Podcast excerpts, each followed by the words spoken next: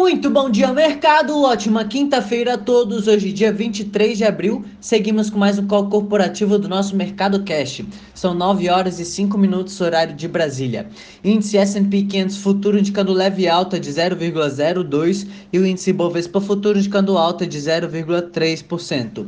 O índice brasileiro encerrou o dia de ontem em alta de 2,17%, cotado aos 80.687 pontos, retornando ao patamar acima dos 80 mil pontos desde 13 de março, impulsionado pelo bom humor externo e a disparada de quase 20% do petróleo.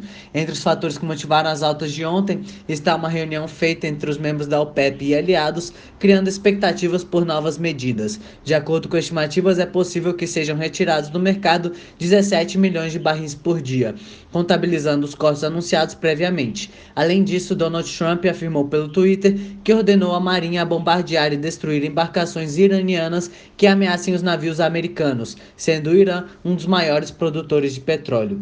Hoje os mercados iniciam com leve recuperação, as bolsas europeias abriram mistas, as bolsas asiáticas fecharam na maioria em alta, com, mas com queda em Xangai, e os futuros de Nova York estão próximos à estabilidade. Embora alguns resultados corporativos do primeiro trimestre tenham vindo acima das expectativas, como do banco Credit Suisse, a Market publicou que o índice de gestor, de, dos gestores de compras, o PMI da zona do euro despencou para 13,5 pontos em abril, informa a CNBC.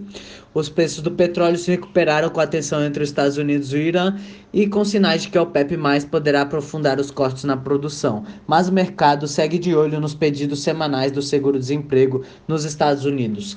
Entre as commodities, os contratos futuros do minério de ferro negociados na bolsa de Dalian fecharam em alta de 0,17% a 85,35 dólares e o petróleo Brent opera em alta de 7,81% a 21,96 dólares. No cenário corporativo temos notícias da CSN, Gerdau e Uzi Minas, na qual para estas três empresas elas tiveram a perspectiva revisada a negativa pela agência de classificação de risco S&P.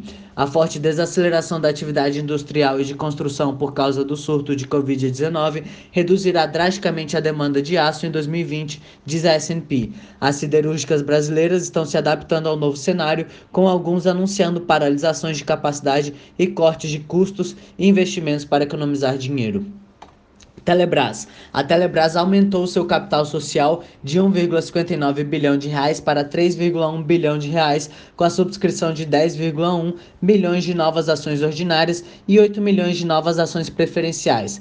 A operação foi informada ao mercado na noite de ontem. Com o aumento de capital, a Estatal Federal de Telecomunicações passou a ter 67,8 milhões de ações, das quais 49,4 milhões são ordinárias e 18,4 milhões são preferenciais.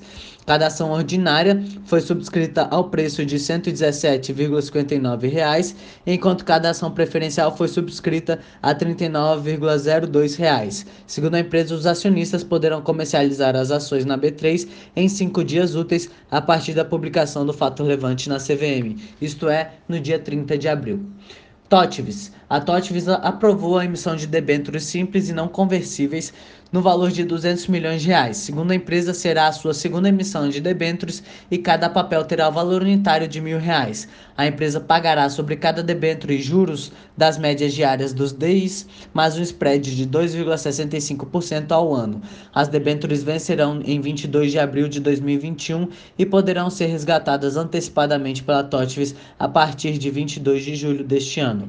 A empresa pretende reforçar seu caixa com emissão. Em breve, a TOTVS deverá pagar pagar 455 milhões de reais pela aquisição de 88,8% do capital social da Supplier, que a empresa anunciou em outubro do ano passado.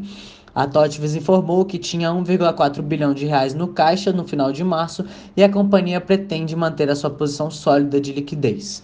BR Malls. A BR Malls informou que dois dos seus shoppings reabriram, reabriram após terem cumprido fechamento temporário por causa da epidemia do coronavírus. Segundo a empresa, o shopping Iguatemi de, de Caxias do Sul, Rio Grande do Sul e Shopping Campo Grande, em Mato Grosso do Sul, reabriram nos dias 20 e 22 de abril, respectivamente, e operam com horários reduzidos entre meio-dia e 8 horas da noite. Os demais shoppings da companhia seguem fechados por determinação das autoridades públicas. Os serviços de delivery e as atividades essenciais seguem nos shoppings, informa a própria companhia.